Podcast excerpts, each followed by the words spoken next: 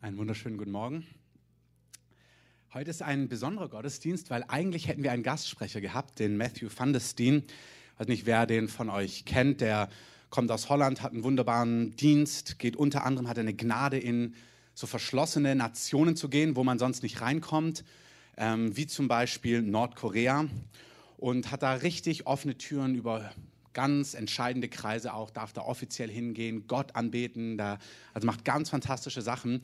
Und hier hätte eine Konferenz stattgefunden in Berlin, die ist aus verschiedenen Gründen, musste die ausfallen, deswegen haben wir nur ein kleines Treffen gehabt, haben uns gegenseitig kennengelernt und er wird zum anderen Zeitpunkt wieder kommen, sonst hättet ihr ihn heute hier gesehen. Oh, genau. Dann war Dunja dran. Dunja hat ein Wort des Herrn. Es wäre fantastisch gewesen, aber dann ging es Dunja gestern einfach gar nicht gut. Auch, oh, schön, dass du trotzdem da bist. Das möge dir richtig gut gehen. Ähm, und dann war klar, okay, dann springe ich heute ein. Jetzt müsst ihr euch freuen darüber. genau. Naja, also Spaß beiseite. Wir haben, ich wusste nicht, was machen wir jetzt? Es gibt immer irgendwas zu sagen. Aber es war mir wichtig, Gott, hast du dann was für heute? Was möchtest du dann heute machen? Und wir hatten, ich hatte es an der Mitgliederversammlung gesagt, dass wir einen prophetischen Abend im März gemacht hätten, wo ich gewisse Dinge, die wir meistens jetzt nicht vielleicht so im Gottesdienst erzählen oder darüber reden, ähm, in einem anderen Rahmen für uns, für die, die interessiert werden, an einem Freitagabend gemacht hätten. Aber ich habe empfunden, dass der Heilige Geist sagt, dass wir das heute gemeinsam machen. Und ich möchte euch einfach einladen heute Morgen. Es ist kein, keine Lehrsession, sondern es ist ein Lauschen ähm, von dem, was Jesus zu sagen hat für diese Zeit. Und ich habe die Predigt genannt, lausche seinen Worten. Und ich möchte euch ein paar interessante Prophetien und Worte weitergeben, die über Jahrzehnte gegeben worden sind, die Gott uns gegeben hat, konkret auch durch Träume und einfach so ein Bild zeichnen, ähm, in was für einer Zeit wir sind. Und ich lade dich einfach ein, dein Herz zu öffnen und richtig zu empfangen. Amen. Herr, ich bete, dass du heute Morgen zu uns sprichst, dass du diese Worte nimmst, dass du Worte lebendig machst und dass du uns ein Bild zeichnest. Ich danke dir, dass du uns als Gemeinde ähm, zu einem brennenden Busch machst, Herr, dass wir jemand, dass wir eine Gemeinde sind, die ähm, entfacht ist mit Leidenschaft für dich, die das Leben genießt, alles Wunderbare, was du gegeben hast und gleichzeitig ausgesondert ist für dich die dir ganz gehört, mit allem, was sie ist. Ich danke dir, dass es in dir was gibt, wo das zusammenpasst, wo das zusammengehört, wo man das Leben genießen kann. Das Schöne, was du gegeben hast, ohne zugewuchert zu sein von den Dingen, die das echte Leben und das Entscheidende rauben. Ich danke dir, dass dein Heiliger Geist möchte, dass wir einen klaren Blick haben und unser Leben so leben, dass wir am Tag des Herrn vor dir stehen, ähm, makellos und vollendet und dass wir den Lauf gut vollendet haben. Und ich danke dir, dass du selbst, Heiliger Geist, dafür sorgst und wir sagen Ja dazu. Wirke das in uns in deinem mächtigen Namen. Amen. Ich möchte ganz kurz starten und euch ein paar Grundgedanken ähm, über Prophetie weitergeben. Und zwar, ähm, Prophetie ist entscheidend, um ein siegreiches Leben zu führen. Prophetie ist entscheidend für ein siegreiches Leben. Und in Offenbarung 12, Vers 11, da heißt es, sie, das sind die Gläubigen, haben ihn, das ist der Böse, überwunden wegen des Blutes Lammes und wegen des Wortes ihres Zeugnisses und sie haben ihr Leben nicht geliebt bis zum Tod. Drei Dinge. Wegen Jesus, wegen des Wortes ihres Zeugnisses und weil sie sich wirklich entschieden haben, dass ihr Leben Gott ganz gehört, kostet es, was es wolle. Der entscheidende Punkt heute ist, sie haben ihn überwunden, das Böse, aufgrund des Wortes ihres Zeugnisses. Und in Offenbarung lesen wir auch in Kapitel 19, Vers 10, dass das Zeugnis von Jesus der Geist der Weissagung ist. Ich drehe es um.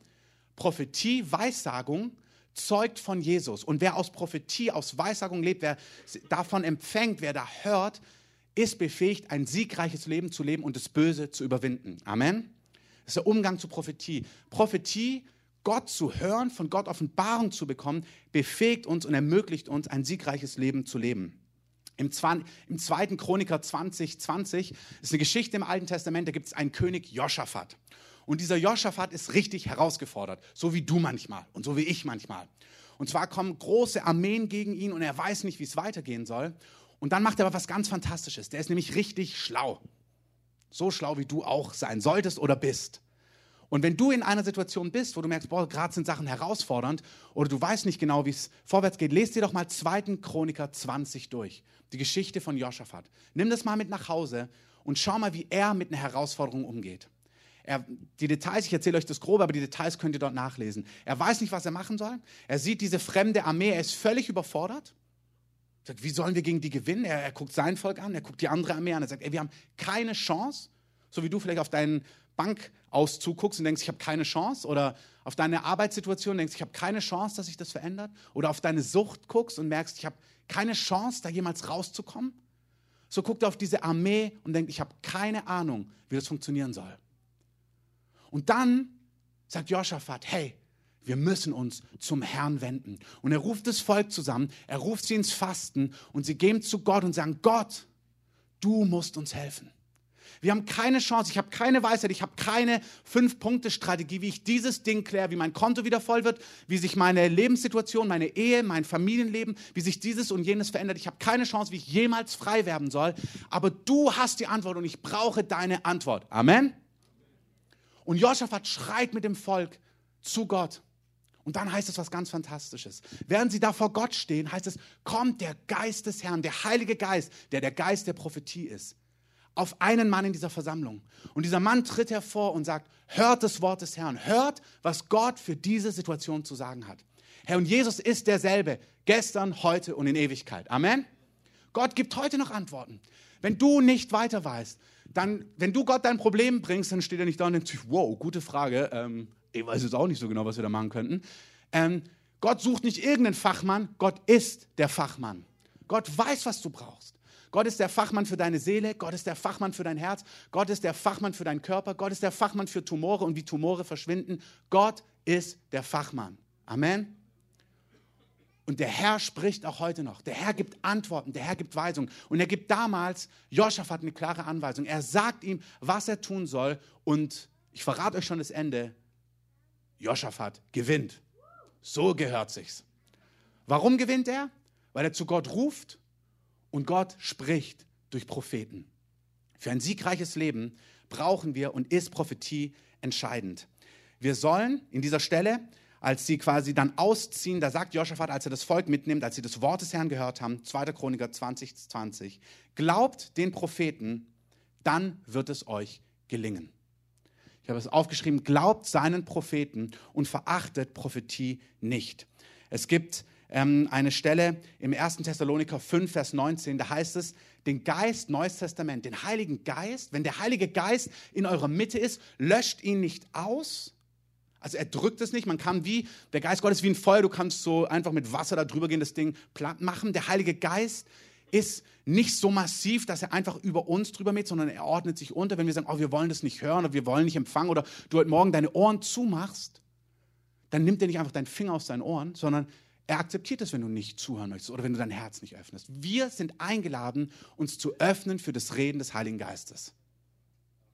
Amen. Wie wir gesungen haben, come as close as you want. Sag dem Herrn, komm so nah, wie du möchtest. Herr, ich möchte hören. Den Geist löscht nicht aus. Weissagung verachtet nicht. Verachtet es nicht. Macht es nicht lächerlich. Denkt nicht, ach, ist nicht so wichtig, sondern nein. Das Prophetische ist entscheidend für ein siegreiches Leben. Prüft aber alles das Gute behaltet. Wir haben das Recht zu prüfen, wir haben das Recht, das zu, ja, wirklich zu prüfen, anzuschauen, zu bewerten, dem viel Gewicht zu geben, weniger Gewicht zu geben, gar kein Gewicht zu geben. Wir haben das Recht, ein Fragezeichen dran zu packen, zu sagen, ja, irgendwie hört sich stimmig an, aber ich kann nichts damit anfangen. Wir sollen es nicht verachten, wir sollen offen sein, aber wir dürfen es prüfen. Du musst nicht alles übernehmen, du darfst es hören, wahrnehmen, direkt umarmen oder auch wieder dem Herrn zurück und sagen, irgendwie weiß ich nicht genau, was ich damit anfangen soll. Sprich mehr zu mir. Der Herr wird deutlicher sprechen. Amen. Es gibt zwei Reaktionen aufs Prophetische. Wir sind noch in der Einleitung, bevor ich euch ein paar Prophetien gebe. Es gibt zwei Extreme, die ich wahrnehme. Die, einen, die eine Reaktion, die eine übermäßige Reaktion, die ich empfinde, sind Menschen, die prophetische Worte hören. Also zum Beispiel ein prophetisches Wort, Gott bewegt sich in Köln und morgen haben sie das Gefühl, oh, ich muss umziehen. Ich, ich, ich breche jetzt hier alles ab, ich packe den Wagen und ich ziehe nach Köln. Die haben übermäßige, ähm, herzlichen Glückwunsch, wenn du das als Bestätigung empfindest, ähm, Gott mit dir. Es gibt wirklich übermäßige Reaktionen, wo wir übermäßig ähm, euphorisch sind oder übermäßig auch ängstlich. Dann hörst du vielleicht, hey, dieses und jenes wird passieren und du reagierst übermäßig ängstlich. Du denkst, oh meine Güte, wenn das passiert, dann ähm, sollten wir alles verkaufen oder dieses und jenes tun oder wir sollten wo ganz anders hinziehen oder wir sollten was ganz anderes machen oder ich muss jetzt aufhören, ähm, für meine Firma zu arbeiten. Ich muss jetzt nur noch Gott dienen und viel mehr fasten und viel mehr beten. Das sind so übermäßige Reaktionen. Die hören ein prophetisches Wort Sie verachten es nicht, aber sie reagieren übermäßig, übermäßig schnell, übermäßig extrem. Sie haben keine Ruhe, das Wort zu bewerten. Und ich möchte sagen, der Herr ist nicht gestresst in, dieser Sinn, in diesem Sinne. Der Herr hat hier keine ungesunde Dringlichkeit. Der Herr kann sehr dringlich, sehr eindeutig sein, sehr klar sein, aber der Herr ist der Frieden in Person. Und er hat Zeit, Dinge zu sagen und er hat Zeit, dass du das hörst, dass du es bewertest und dass du eine Antwort darauf findest. Du musst nicht hin, her, hü, hot, ähm, sondern beim Herrn ist Frieden. Amen.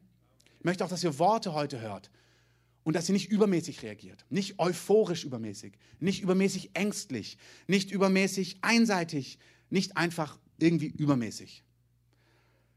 Keine übermäßigen Reaktionen, aber wache Reaktionen. Nicht verachten, aber hinhören, das Herz öffnen, sagen, Herr, was willst du mir dazu sagen? Und dann gibt es diese zweite Gruppe, die reagiert nicht übermäßig, die reagiert höchstens übermäßig gleichgültig. Die verachtet es. Die hat so viele Prophetien gehört über die Jahre, dass ich sage, oh, ich will gar nichts mehr hören. Erweckung? Ach, das kenne ich schon. Alter Hut. Passiert sowieso nicht. Und es gibt hier ganz viele Gründe, warum Menschen müde geworden sind, was prophetische Worte angeht. Und ich möchte euch ermutigen, nicht müde zu sein. Ihr kennt die Geschichte, ich habe es in einem anderen Rahmen erzählt. Mein Papa hat mir das als Kind immer erzählt, die Geschichte vom kleinen Jungen, der auf die Schafe aufpassen muss. Und dann ruft er, ein Wolf kommt, ein Wolf kommt. Und das ganze Dorf kommt, um ihm zu helfen. Und es kam kein Wolf. Und dann gehen ein paar Tage ins Land. Der Junge denkt sich, das war lustig, das mache ich gerade nochmal. Der Wolf kommt, der Wolf kommt. Das Dorf rennt zusammen, um ihm zu helfen. Der Wolf kommt nicht. Der Junge lacht sich kaputt, kriegt wahrscheinlich auch einen, irgendwie Ärger, wie auch immer. Ich kenne nicht die Details der Geschichte. Auf jeden Fall beim dritten Mal kommt der Wolf tatsächlich. Der Junge denkt sich, oh weh, der Wolf kommt. Und fängt an zu rufen, der Wolf kommt, der Wolf kommt. Aber keiner aus dem Dorf kommt. Und der Wolf frisst die ganzen Schafe auf. Und dann gibt es diesen schlauen Spruch, wer einmal lügt, dem glaubt man nicht. Auch wenn er dann die Wahrheit spricht. Und manchmal wirkt das Prophetische auf uns genauso. Ja, ja, der Wolf kommt, die Erweckung kommt, die Herrlichkeit kommt. Hey, jetzt 21 Tage fasten, dann wird der Herr den Durchbruch schenken. Oh ja, ich habe alles im Ohr von den letzten Jahren, wo wir dieses und jenes gemacht haben. Es ist einfach nichts passiert. Und wir sind müde und frustriert geworden und können nicht in Wachheit das prophetische Wort umarmen. Und ich möchte euch sagen, es kann sein, dass ein Wort mal falsch war. Aber vor allem verstehen wir oft die Zeiten nicht. Es passieren Dinge. Dinge werden auch abgewendet. Ich weiß, es gab eine Zeit, da haben große wirklich entscheidende Propheten Worte gegeben im Kontext der Vogelgrippe und so weiter. Und wir hatten eindeutige Träume bei uns im Haus, unabhängig voneinander. Und Gott hat damals zu uns über Dinge gesprochen. Und dann hat aber auch der Leib global angefangen, gegen Dinge zu beten. Und es ist nicht zu den Ausmaßen gekommen. Es hat sich einfach im Sand verlaufen. Dann denk, könnte man denken, ach, das war ein falsches Wort. Vielleicht. Aber Gott spricht auch, um durch Gebet Dinge abzuwenden. Und wenn sie dann nicht passieren, dann war das genau der Sinn von Prophetie. Es heißt, es gibt ganz viele Gründe, warum etwas so kommt, wie wir es denken oder auch nicht kommt. Und es ist weit mehr als, ach, das hat nicht gestimmt. Das ist der kleinste Prozentsatz. Wir verstehen nicht alles, vor allem was Zeit angeht. In Berlin kamen über Jahrzehnte die Propheten und haben gesagt, die Mauer wird fallen ähm, in den 80ern, 70ern kamen Leute und gesagt, diese Mauer wird, wird, der Herr wird sie runternehmen, der Herr wird dieses Land vereinen, der Herr wird mächtig an diesem, in diesem Land wirken. Und ich kann mir vorstellen, wenn du das das 20. Mal gehört hast und dir gedacht hast, die Mauer, die fällt nicht. Und im Oktober 1989 hat die DDR die 40 Jahre gefeiert und die nächsten 100 Jahre zelebriert und vorausgeschaut, wie es weitergeht. Und es hat keinen Monat gedauert. Etwa einen Monat gedauert. Am 9. November war es vorbei. Und jetzt hört zu, 9. November ist die Mauer gefallen. Die Verfolgung der Juden hat begonnen in der Reichskristallnacht, 9. November. Die DDR bestand genau 40 Jahre. Gott bringt Gericht über Völker, über 40 Jahre Zeit des Im 40. Jahr, in der gleichen Nacht, ist das Ding erledigt. Der Herr, wenn die Zeit erfüllt war, als die Zeit erfüllt war, sandte er seinen Sohn. Als die Zeit erfüllt war, stieg Mose, wurde Mose geboren und zugerüstet von Gott. Als die Zeit erfüllt war, Gott spricht weit bevor er Dinge tut. Er spricht, er ruft Menschen ins Gebet, Menschen, die das prophetische Wort hören, die es bewegen, die es bebeten, die daraufhin handeln. Dieser Mann, der Matthew, der heute hier gewesen wäre, Die haben Worte. Überall über Jahrzehnten spricht Gott über Nordkorea, dass er dieses Land vereinen wird, dass er mächtig dort wirken wird, dass gewaltige Dinge geschehen werden, ähm, so wie er es in Deutschland getan hat. Gott ruft prophetische Leute. Menschen haben an der Berliner Mauer prophetische Akte vollzogen, haben da Öl drauf geschmiert und Wein. Und du denkst dir als jemand, der nicht prophetisch ist, funzt doch nicht. Wieso schütten die Öl auf eine Mauer? Hey, im Geist ist es gewaltig. Amen.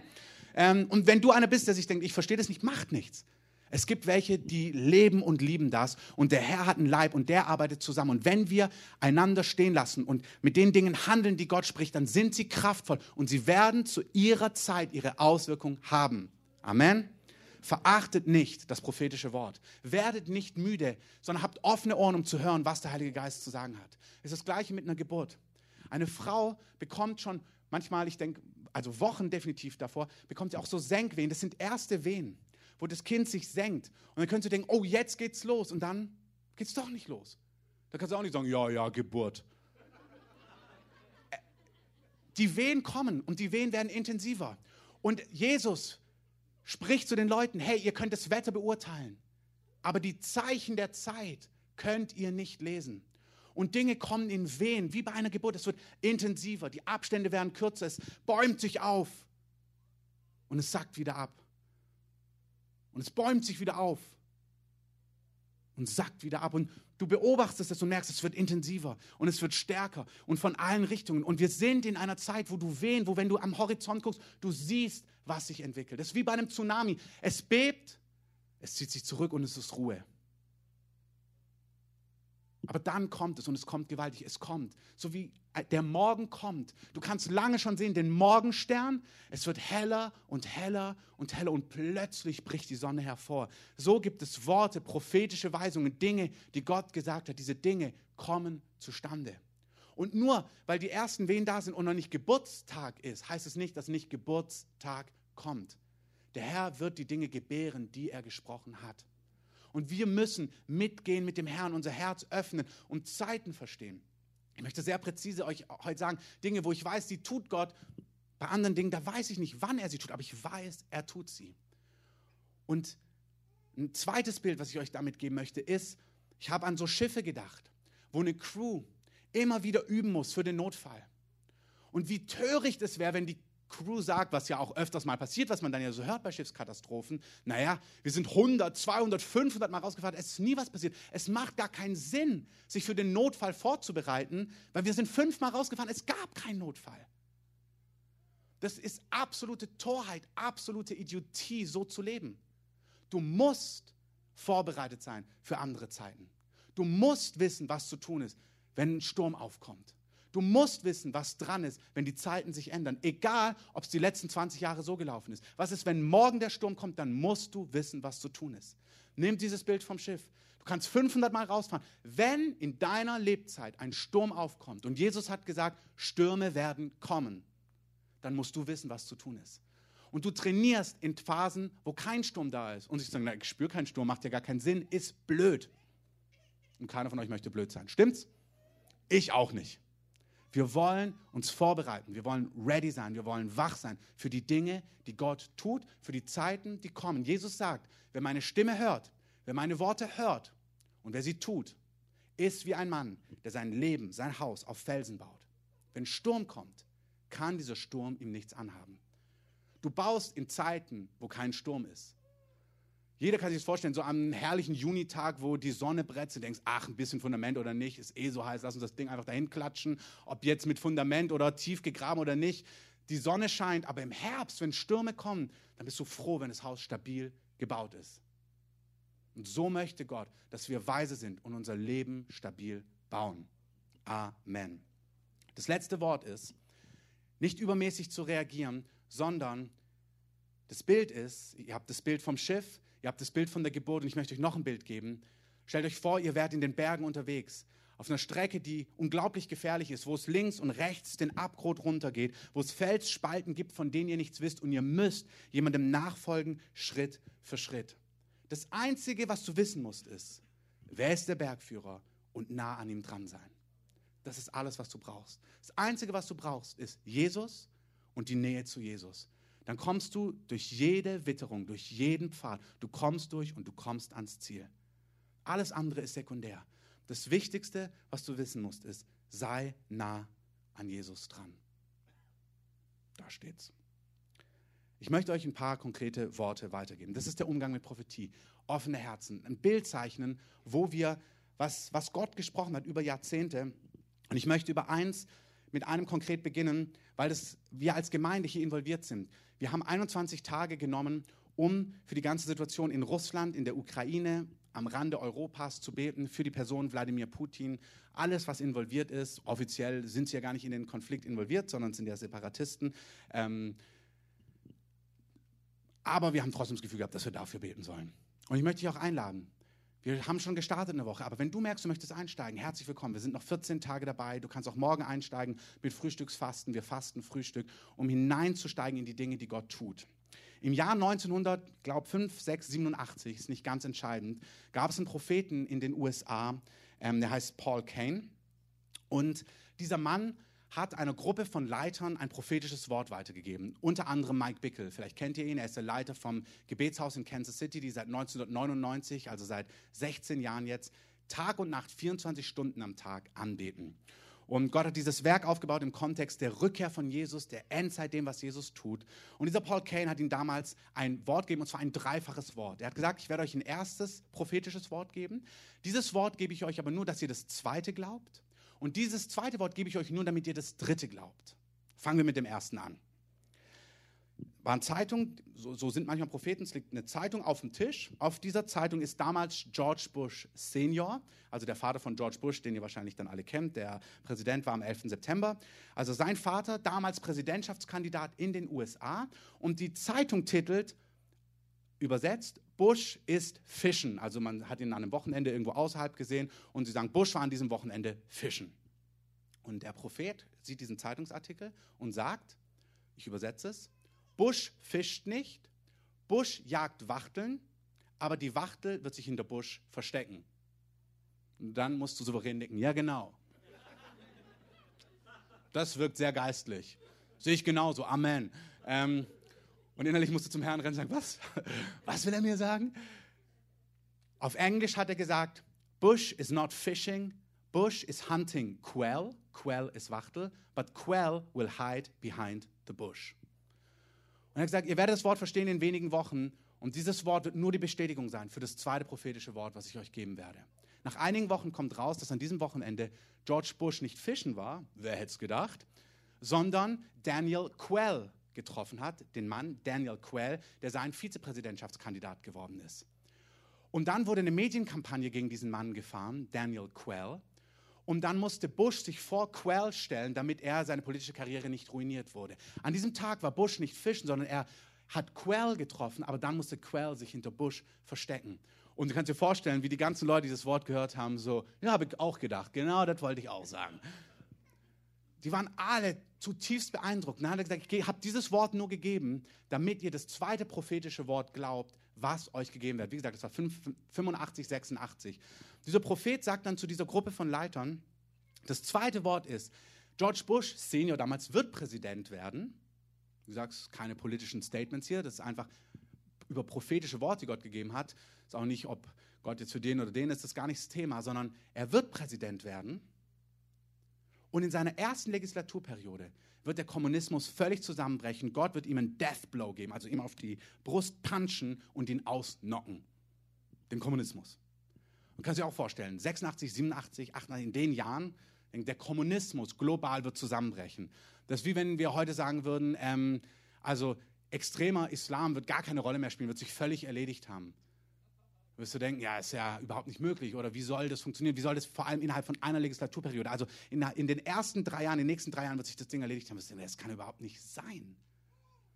Tatsächlich, George Bush Senior wird Präsident und in seiner ersten Legislaturperiode, ihr kennt die Geschichte alle, die Mauer fällt, die Sowjetunion löst sich auf, der Kommunismus erledigt sich und bricht zusammen. Das Wort war noch viel gewaltiger als das erste Wort, viel gravierender als das erste in seiner Auswirkungen. Und dann sagt aber der Prophet, dieses zweite Wort ist nur da, damit ihr das dritte Wort glaubt. Und das dritte Wort ist das entscheidende Wort. Und sagt, das dritte Wort ist nicht für jetzt, sondern für viele Jahre, die werden ins Land gehen. Aber dann wird dieser Geist, diese Haltung, diese Gesinnung hinter dem Kommunismus in dieser Region, es wird wieder aufstehen, es wird wieder nach Macht greifen und es wird sich verbinden mit einer Art äh, militantem Islam, was damals gar kein Thema war. Und diese gemeinsame Kraft wird über Europa kommen, wird versuchen, Europa neu zu ordnen. Und in dieser Zeit wird Gott Deutschland wieder als politische Macht aufstehen lassen und Deutschland wird ein Gegengewicht haben, vor allem die Stadt Berlin wird ein Gegengewicht gegen diese Dynamik sein. Und du schaust 25, 30 Jahre später und siehst, wie plötzlich vor uns die politische Welt sich völlig verändert, wie Dinge, die man nicht gedacht hätte, plötzlich aufstehen, Allianzen sich schmieden, Dinge werden.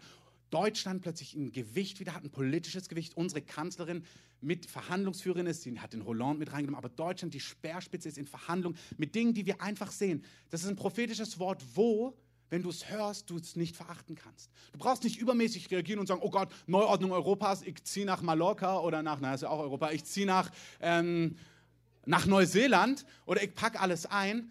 Ähm, oder ja, wir brauchen neue Gesetze oder ich laufe jetzt auch mit Pegida mit, irgendwie gegen die Islamisierung Europas. Nichts dergleichen, alles Schwachsinn. Aber du kannst doch nicht sagen, ja, ja, alter Hut. Nein, du musst wach sein. Sagen, was heißt das? Da gibt jemand vor 25 Jahren ein Wort, was eintrifft, eintrifft, damit wir das dritte glauben und 25 Jahre später passiert genau das. Und Gott sagt, ich werde Berlin als Gegenstimme, als Ort des Lichtes der Wahrheit aufrichten, um Dinge auch abzuwehren. Auch mit einem hohen Preis. In diese Richtung gehe ich jetzt nicht rein. Aber wo Dinge sich ändern werden. Fragezeichen. Kann man dagegen beten? Hey, ich habe keine Ahnung. Ich mach's. Der Herr hat erstmal nur so gesprochen. Solange der Herr es nicht explizit anders sagt, wir haben immer die Vollmacht, gegen Dinge zu beten. Der Herr tut nichts, ohne dass er seinen Propheten sagt. Er sagt, Abraham, ich werde so und so mit Sodom und Gomorra vorgehen. Abraham fängt an, aber Herr, was ist, wenn zehn Gerechte in dieser Stadt sind? Okay, Gott lässt sich auf den Deal ein. Wir sind gerufen, mit Gott zu sprechen. Herr, wende Unheil ab, mit Gott zu ringen. Solche, das kann nur jemand, der Gottes Herz kennt. Wenn du denkst, yo, Doomsday, Gott macht alles platt, bam, dann wirst du denken, ja, es kommt eh so. Nein, Gottes Herz ist ein anderes. Gottes Herz ist ein Herz der Gnade. Und wir haben Autorität, um zu ringen und zum Herr, wende Unheil ab. Herr, tu Gutes. Herr, wir beten für Russland. Wir beten, dass du kommst, dass du sie umkehren lässt, so wie Daniel für Nebukadnezar gebetet hat. Er sagt, Herr, erbarme dich über diesen Mann. Und dieser Mann hat Träume. Nachdem er sieben Jahre ausgestoßen ist, erscheint ihm Gott. Gott spricht zu ihm und er wird wiederhergestellt. Alles ist möglich. Ich habe kein Wort, dass es so oder so geht, aber wir können nicht einfach sagen, ach ja, der hat ja eh gesagt, dass es passiert, also können wir nichts machen. Nein, Gott spricht Dinge und er ruft Priester und Könige.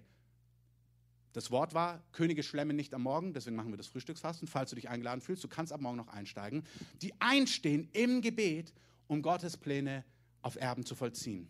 Amen. Ein Wort über Berlin und Deutschland und Russland. Das Zweite ist, dass ähm, es einen prophetischen Rundtisch gab, also runder Tisch haben wir im Deutschen, im Englischen Roundtable, wo verschiedene Propheten zusammensaßen, die darüber gesprochen haben, was Gott ihnen gesagt hat. Und auch hier, ich habe gesagt, verachtet Prophetie nicht. Aber wir dürfen auch alles prüfen. Und ein Kriterium, wie wir Prophetie prüfen, ist, wer gibt denn das Wort? Also wenn meine Frau mir etwas weitergibt, egal in welchem Rahmen, ich kenne sie, ich vertraue ihr, ich kenne ihre Geschichte. Ich meine jetzt nicht nur in geistlichen Dingen. Das hat einen Zugang zu mir ganz anders, wie wenn mir ähm, Susi Z aus Y irgendwas weitergibt. Und ganz gewaltig, wo ich mir, okay, da muss ich erstmal drüber nachdenken, das muss ich prüfen, das muss ich einordnen. Wenn Miri mir was sagt, dann hat es einen anderen Zugang zu mir, als wenn irgendjemand Wildfremdes mir das sagt. Und so ist es auch im Prophetischen. Im Neuen Testament sagt Paulus immer wieder, glaubt mir, weil ihr mich kennt. Das Kriterium von jemand kennen, jemand geprüftes, jemand bewährtes hat Vollmacht im Reich Gottes. Nun gibt es Leute, ich gebe euch prophetische Worte weiter, zum Beispiel von Paul Kane. Dieser Mann ist später auch gefallen. Auch das diskreditiert ihn nicht, dass er Gott gehört hat in den Jahren zuvor, nur weil er später vielleicht einen Fehler gemacht hat. Unser König David, nachdem Jesus sich benennt, hat vielleicht auch einen Fehler gemacht. Und Gott sagt immer noch, ist mein Held und ich glaube an ihn. Nur weil jemand fällt oder Dinge schieflaufen, heißt es nicht, dass er zu einem anderen Zeitpunkt ein Werkzeug und eine Stimme Gottes war. Amen. Ist völlig unweise, alles rauszuschmeißen, nur weil irgendjemand, oh, der, der war aber nicht perfekt. Genau. Deswegen hat Gott seinen Sohn gegeben, damit alle, die an ihn glauben, nicht verloren gehen.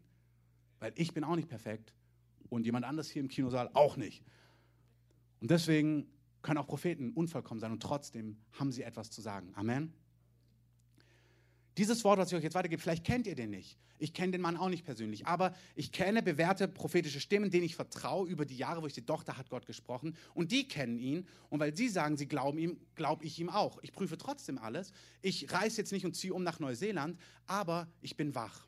Und dieser Mann hat Folgendes gesagt. Diesem Mann ist, und jetzt, ist, jetzt kommt hier schon dieses erste Vertrauensding rein, ähm, Gott spricht heute noch durch Engel, Gott hat sich überhaupt nicht verändert. Amen. Und er spricht heute nicht mehr nicht durch Gabriel, weil Gabriel irgendwie jetzt 2000 Jahre zu alt ist, so, sondern ähm, Gott spricht doch immer noch durch Gabriel, durch verschiedene Engel. Und diesem Mann, diesem Propheten, ist Gabriel erschienen und hat zu ihm gesprochen im Jahr 2000 und hat ihm Zeitläufe gezeigt. Ich möchte es wirklich hier gerade sagen. Wenn du jetzt denkst, Gabriel ist jemandem erschienen und hat Zeitläufe gezeigt, genau. So was macht Gott. Genauso müssen sich die Leute gefühlt haben, als Maria gesagt hat, da ist mir Gabriel erschienen, der Gabriel von Daniel. Und der hat mir gesagt, dass der Heilige Geist über mich kommt und ein Baby in meinen Bauch machen wird. Ja. Karl Bornhöfer Nervenklinik. ähm, es ist wirklich so. Damals, Gabriel war bekannt von Daniel, der den Berater des Königs von Babylons war, dass zu dem Gabriel kommt. Okay, das ist schon, aber meinetwegen aber zu Maria niemand. Maria, wer bitte? Maria, ähm, überhaupt nicht wichtig. 16 Jahre ungefähr, vielleicht ein bisschen älter, vielleicht 17, man weiß nicht genau, auf jeden Fall haben sie in dem Alter ähm, Kinder bekommen und so weiter. Das war völlig ausgeschlossen.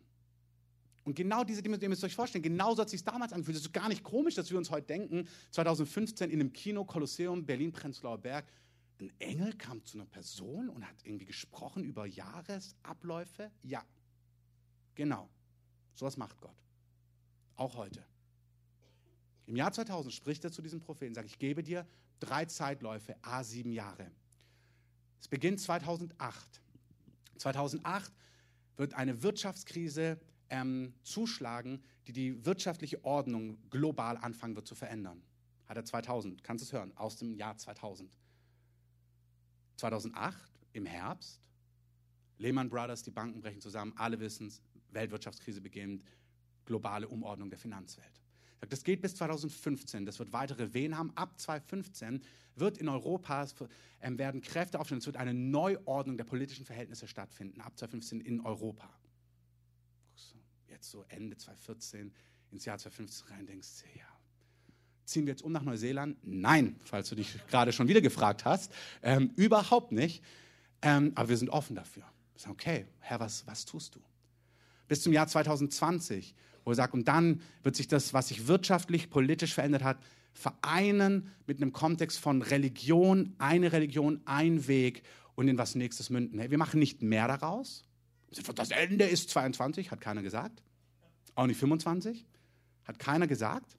Mach nichts rein, was nicht gesagt worden ist, aber ignoriere auch nicht, was gesagt worden ist und frag den Heiligen Geist, was heißt das? Und werde wach, um zu merken, es geht um weit mehr als ein neues Kleidchen, eine schicke Kette und der Jahresurlaub, ob du auch zweimal im Jahr wegfliegen kannst.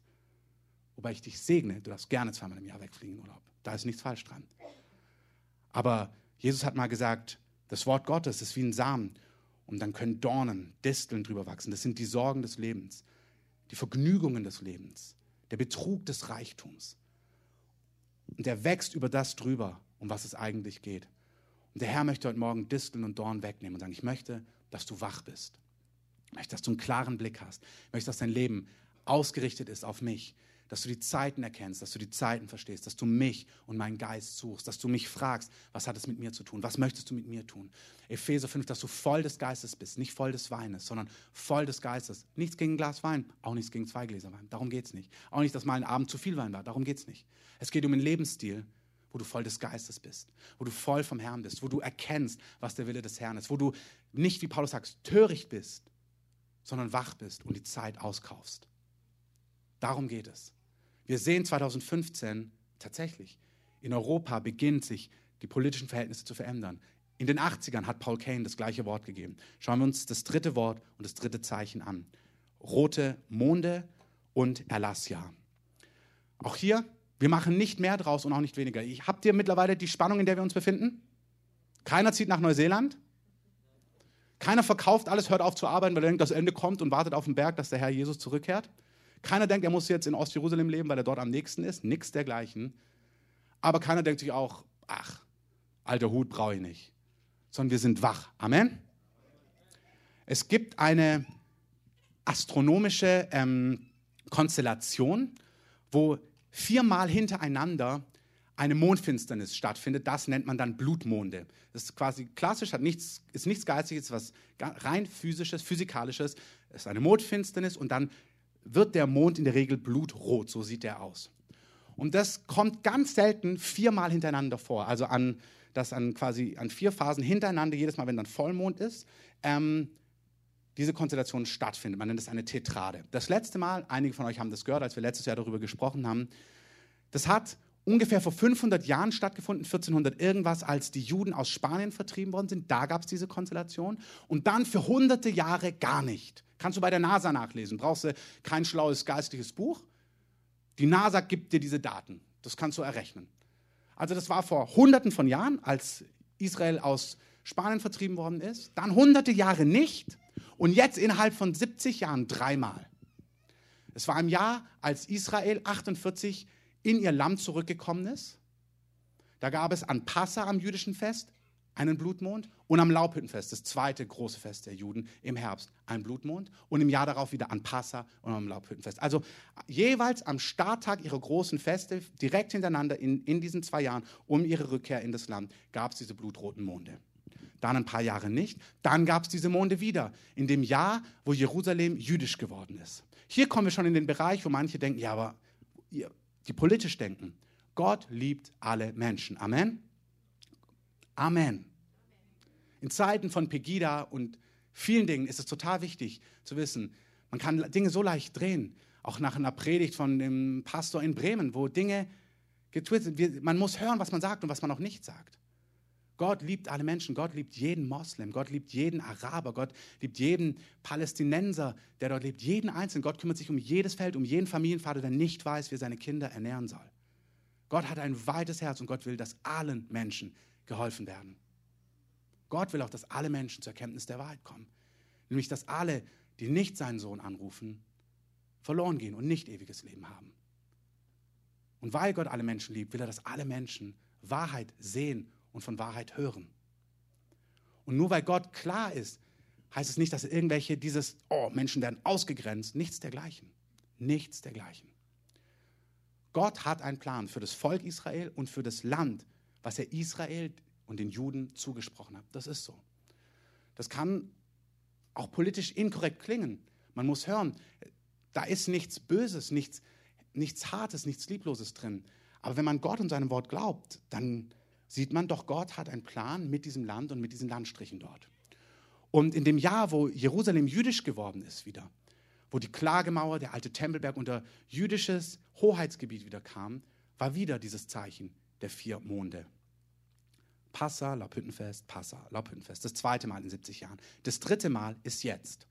Es war 2014 an Passa und 2014 am Laubhüttenfest und es ist 2015, also jetzt im April an Passa und 2015 am Laubhüttenfest. Wo du einfach merkst, das ist interessant. Machen wir nicht mehr draus. Was heißt das? Keine Ahnung. Keine Ahnung. Aber ich merke, es ist auf jeden Fall interessant. Dazu kommt diese Erlassjahre. Dazu noch ganz kurz ein Wort.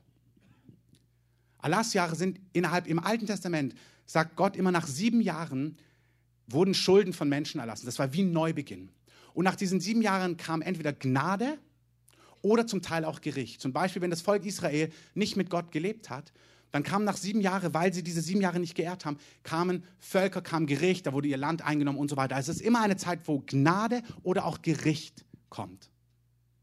Und es gibt einen jüdischen Rabbi, der hat einfach mal diese sieben Jahresfristen, du siehst es im Alten Testament und hat es dann auch aufs 21. Jahrhundert, 20. Jahrhundert runtergebrochen. Und du siehst ganz erstaunlich, das letzte Mal, wo diese sieben Jahre vorbei waren, immer in diesen Wochen, bevor das vorbei ist, da merkst du, da passieren Dinge. Das letzte Mal war 2,8.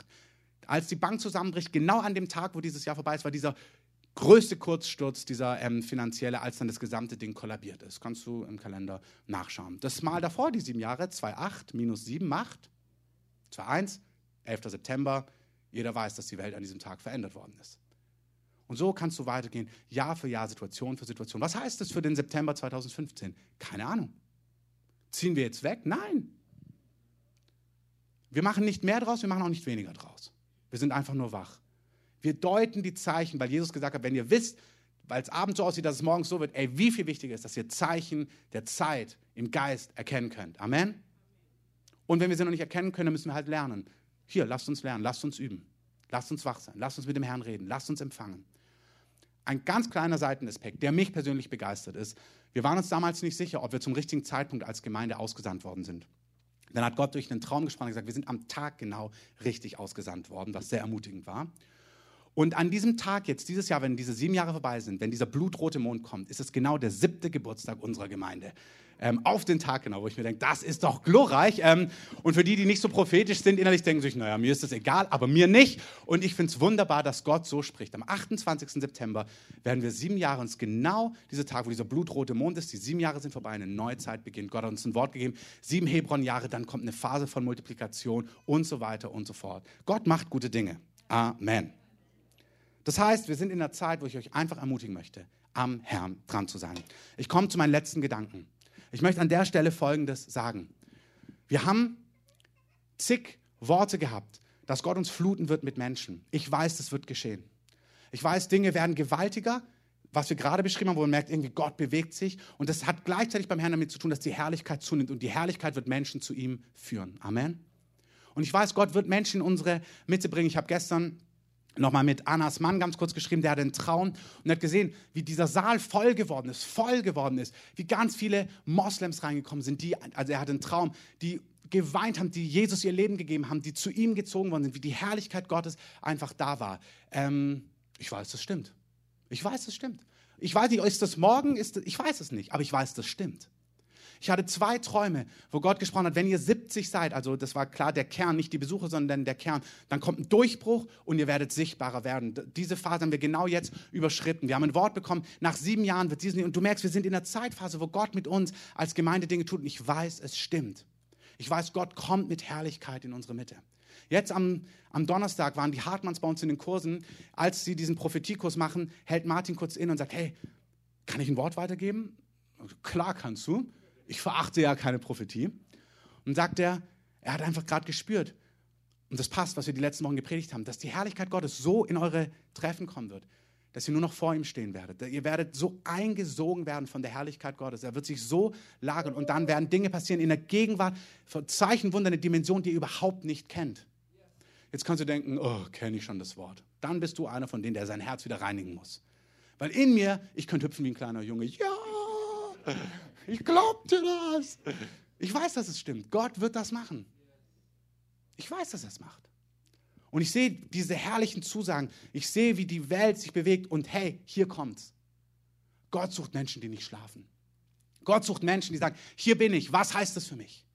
Herr, entfache mich, mach mich zu einem Beter, mach mich zu einem, der geht, mach mich zu einem, der handelt, mach mich zu einem, der brennt für dich, damit ich in dieser Zeit erkenne, was wirklich entscheidend ist.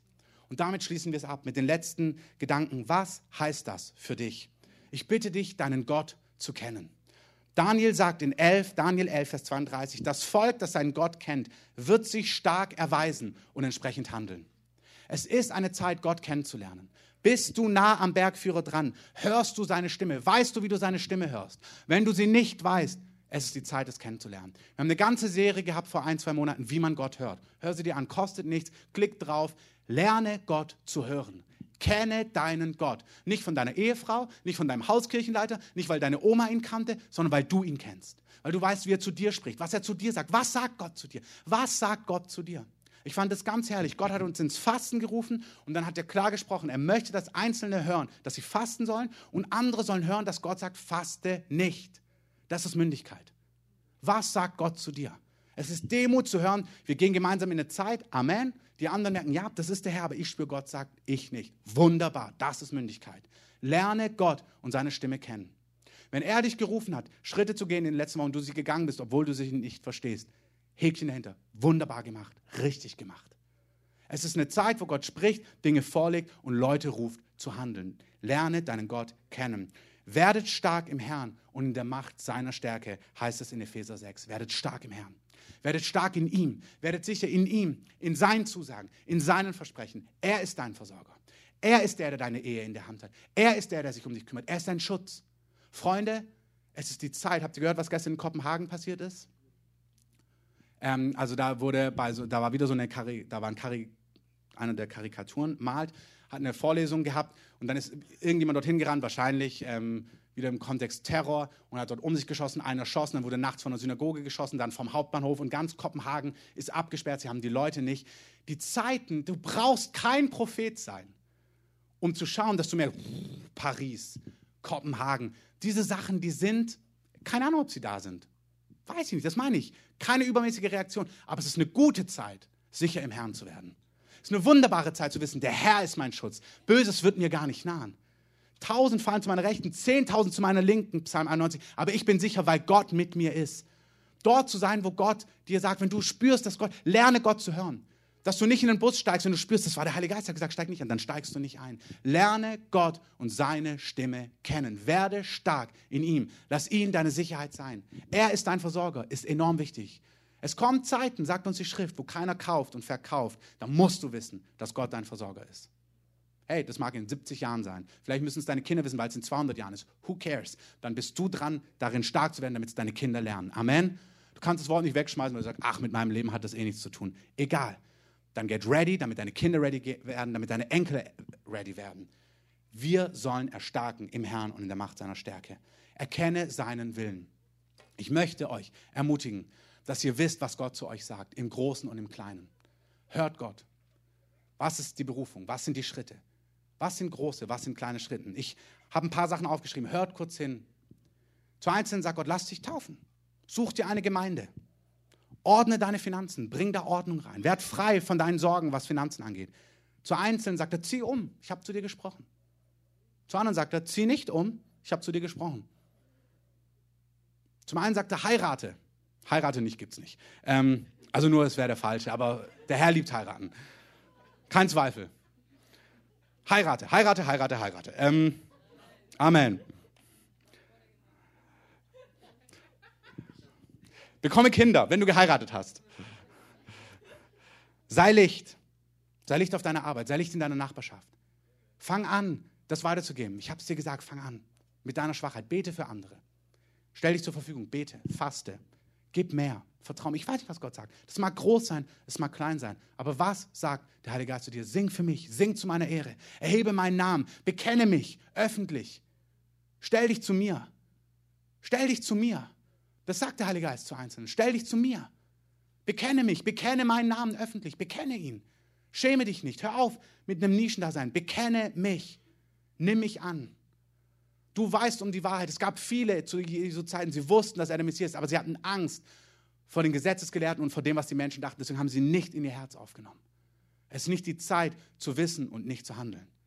Wenn du das Zeugnis in deinem Geist hast, dass er der Weg, die Wahrheit und das Leben ist, wenn du weißt, dass er für deine Schuld gestorben ist, wenn du weißt, dass du Gott brauchst, ist heute, wenn du seine Stimme hörst, der Tag, dein Herz nicht zu verhärten, sondern zu sagen, Herr, mein Leben gehört dir. Ich beuge mich nieder vor dir. Hier bin ich. Mach mein Leben neu. Wasch mich rein. Ich gehöre dir. Nimm mich mit, wo auch immer du hin möchtest. Es ist Zeit für den Herrn zu leben und krumme Wege zu verlassen und ihm nachzujagen. Versteht, was der Wille des Herrn ist. Heil die Kranken, übernimm Verantwortung, lass Dinge sein, lass dich überführen, werde frei. Was auch immer der Heilige Geist sagt. Erkenne seinen Willen, im Großen wie im Kleinen. Erkenne und umarme, der letzte Punkt bitte, erkenne und umarme Kernwahrheiten. Jesus ist der einzige Weg. Niemand kommt zum Vater als nur durch ihn. Gott, Jesus ist Jude, war Jude und bleibt Jude und hat einen Plan mit dem jüdischen Volk und wird diesen Plan ausführen. Was nicht heißt, dass er Araber und Palästinenser irgendwie weniger mag oder nicht mag. Nichts dergleichen. Er liebt sie mit allem, was er ist. Aber er hat einen Plan und er wird ihn vollführen. Und Jerusalem, die Israel-Frage, ist ein Lackmustest, wo Menschen sagen, oh, das passt mir aber nicht, aber Jesus passt. Uns ist wichtig, seine Wahrheiten zu umarmen. Gott hat uns geschaffen in seinem Ebenbild. Als Mann und Frau schuf er sie. Wirklich.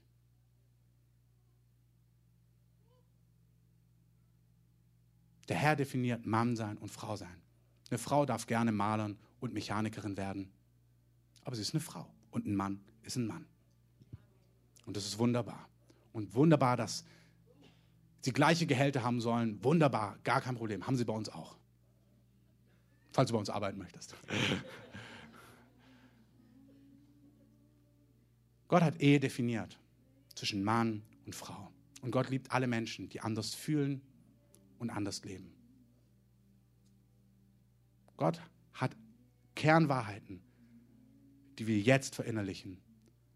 Weil eine Zeit kommt, und auch da, wir wissen nicht wann, aber die Einleitung zu Daniel 11, Vers 32, bevor es heißt, aber die Gott kennen, werden stark sein, heißt es. Dass der Böse, diejenigen, die die Wahrheiten Gottes nicht umarmen, nicht festhalten, sondern mit ihnen spielen, die wird er durch glatte Worte zum Abfall bringen. Er wird Weisungen, gesellschaftliche Strömungen, gesellschaftliche No-Gos und sagen, hast du wirklich gesagt? Wo du ein Stigma bekommst, wenn du so denkst. Das ist jetzt schon so. Das wird, ist glatt. Du merkst, du kannst dich da nicht halten. Es ist jetzt die Zeit, fest zu werden. Dass wenn Glatteis vor dir ist, du den Herrn kennst und da abbiegst und gar nicht auf dieses Parkett kommst. Und der Herr sagt, umarmt Wahrheiten. Wenn ihr mit Wahrheiten nicht versöhnt seid, dann geht in mein Wort und findet heraus, was ich darüber zu sagen habe. Übernimm es nicht, weil es dir irgendjemand hier vorne erzählt. Dann geh ins Wort und schau, was die Bibel dazu sagt.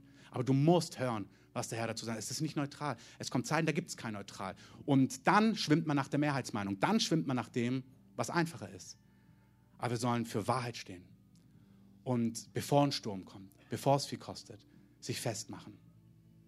In dem Sinn, lasst uns aufstehen. Ich möchte mit denen beginnen, die heute gehört haben, lasst uns die Augen schließen, dass Gott sie zu sich ruft.